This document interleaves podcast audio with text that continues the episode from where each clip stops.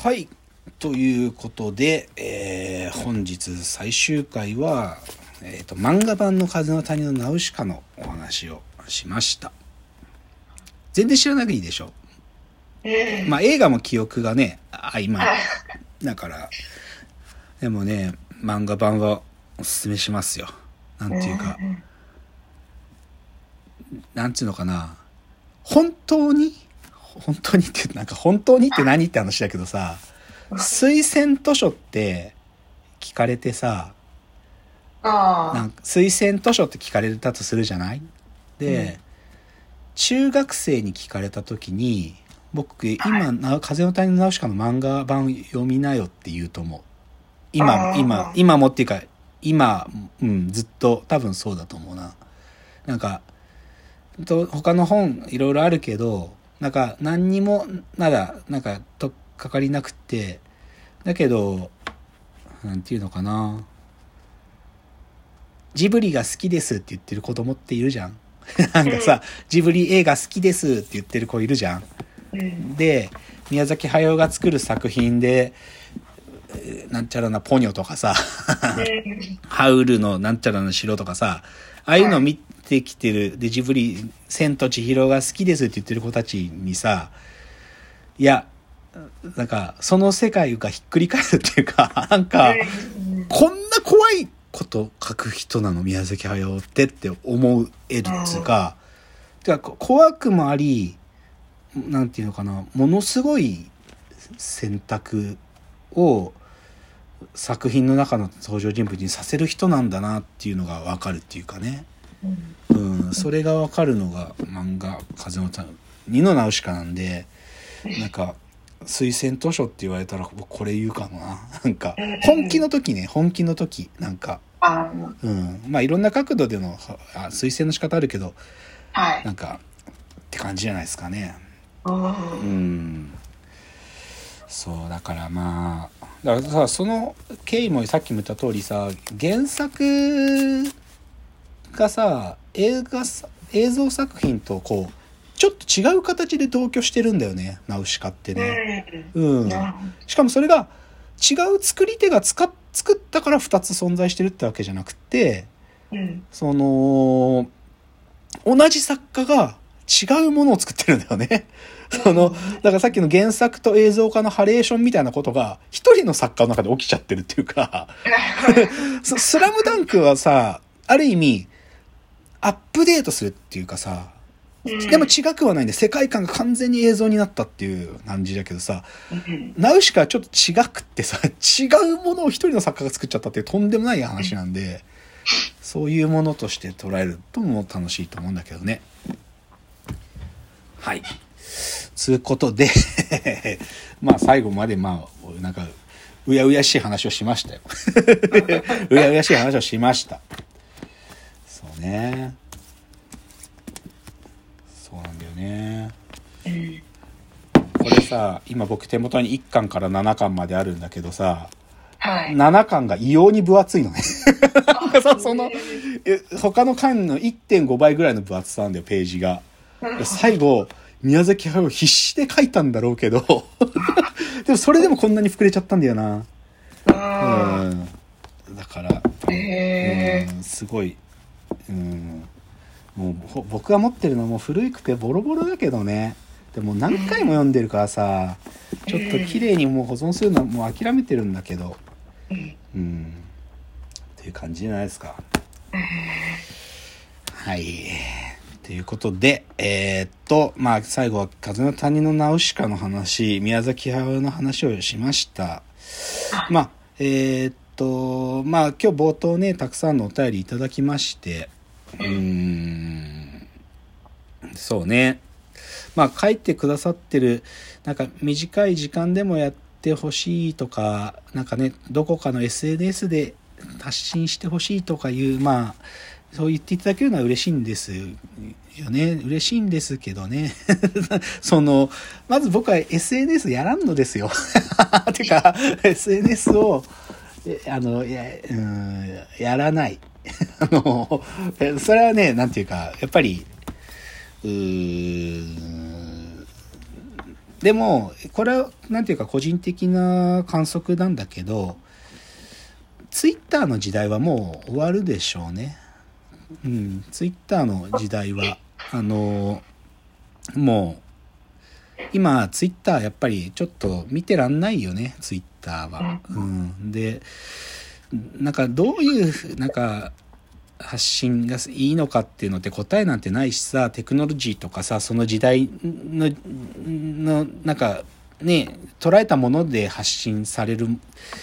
ものって、バイメディアで決まるからさ、まあ、うん。SNS がどうなるかとかわかんないけど、でも僕は、今の SNS の形では僕はどうしてもやっぱり自分は、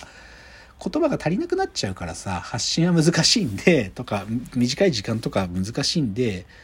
なんか、そう。だから、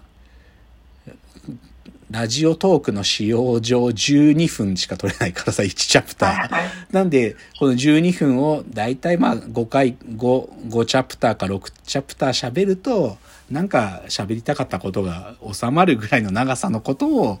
なんか喋らないと言葉が欠けちゃって、なんかそれでも多分足りてないんだけどね、きっとね。なんか。うんまあでも別に僕が言ってるのはさ、自分が作品作ってるわけじゃないからさ、なんかその作品とか見たやつのお話、批評、まあ批評なんて言ってるレベルのものでもないくて、ただ単にサブカルチャーとか作品語りをしてるだけだけど、でもやっぱり60分ぐらい喋れると、やっと喋れるかな、みたいな感じだと思うんですよね。うん、だから、うん。まあそんな感じだと僕は思ってるので、まあやるとしたら、まあそうね、気が向いた時にってぐらいだと思うんですけど、でも少し、まあ今年の、えっ、と、2024年の初回でも言った通り、教養の貯金がなくなっちゃってるんで、マジで。うん、それを取り戻して始めたら、またやるかもしれないって感じだと思います。うん、教養の貯金が使い切っちゃったみたいなことがあるのでね、それを、あの、取り戻せたらっていう感じだと思うんですよ。でも昨日、ちょっと、あの、ちょっと社外で、あの、うちの相棒である小橋さんがプレゼンするのがあったんで、二人で行ってきて、そこで、はい終わった後、ちょっと二人でご飯食べてる時に喋ってたけど、なんか、じ自分が今教養貯金がここまで高く持ててる基準は何かみたいな話しててね。それでね。僕は今ね、ほ、本当は ABC 予想、ABC 予想っていう数学の、あの、望月さん、兄弟、兄弟の先生が証明した ABC 予想の、あの宇宙際対比ミューラー則っていうのがあるんだけど、それを自然言語で解釈するっていうことができるレベルだったら、てか、解釈できる直感的には思ってる。で、それができるレベルまで自分の教養が高まったら、自分の教養貯金が、ま、8年前と同じに戻ったって思うみたいな話をしてて、はい。でも、そんくらい、なんかでもそういうくらいの難度が高いものに挑む教養が今足りてないって思ってるんで、少しそれを取り戻す時間を経ったら、ひょっとしたらまたやるかもしれないぐらいに思っておいていただけるといいんじゃないですかね。まあ、ぶっちゃけ深谷さんはだってもう3年まではいかなかったけど、2年、ほぼほぼ2年、10ヶ月。そうだよね。はい。に大学4年生の1年間からさらに1年と10ヶ月じゃない？そうですね。そうだよね。そうだよね。ありがとうございました本当に。なんか。本当に。ありがとうございましたはい。あうん。りがとうございましうん。た。そして聞いてくださってる皆さん なんか毎回わけわかんない話してるんだけどなんかまあ別にうん。なんかね知るきっかけだったら良いなと思うだけですからなんか自分に同意してほしいっていう気持ちもあるわけでもないしなんていうかうん。うんなんかきっかけにすらなってるものでもないっていうかただ単に自分が好きなことを喋っているっていうか、うん好きだったり愛してることを喋るんでで僕はそれでいいと思ってるんですよねなんていうか本質的になんかうん。好きでやるっていうことが市場のなんていうかなんかね、作品とかを考えるときに難しいことを考えられるからすごいわけじゃなくて、ただ好きですっていうだけで、それで十分なんで、でしかもその好きだってことを表明していいっていうか、表明、ためらいなくしていいというのが、まあ、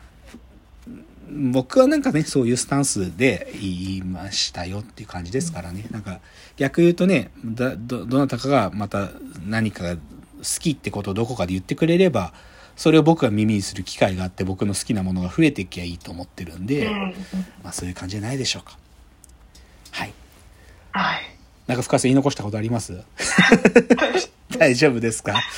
では本当にあの長い間というか250回まあ全部途中から聞いてくださってる方もなんかなんかたまに聞いてくださってる方もあのまあねあの配信でラジオトークの上にはデータを残っていますので、あの、聞きたい時になんかまた折り返して聞いていただければ嬉しいなとも思います。では、本当に長い間ありがとうございました。えっ、ー、と、今日は、今日はというか、えー、この放送はここまでということで、えー、お別れのお時間がやってまいりました。わーわー言うております。お時間です。さよなら。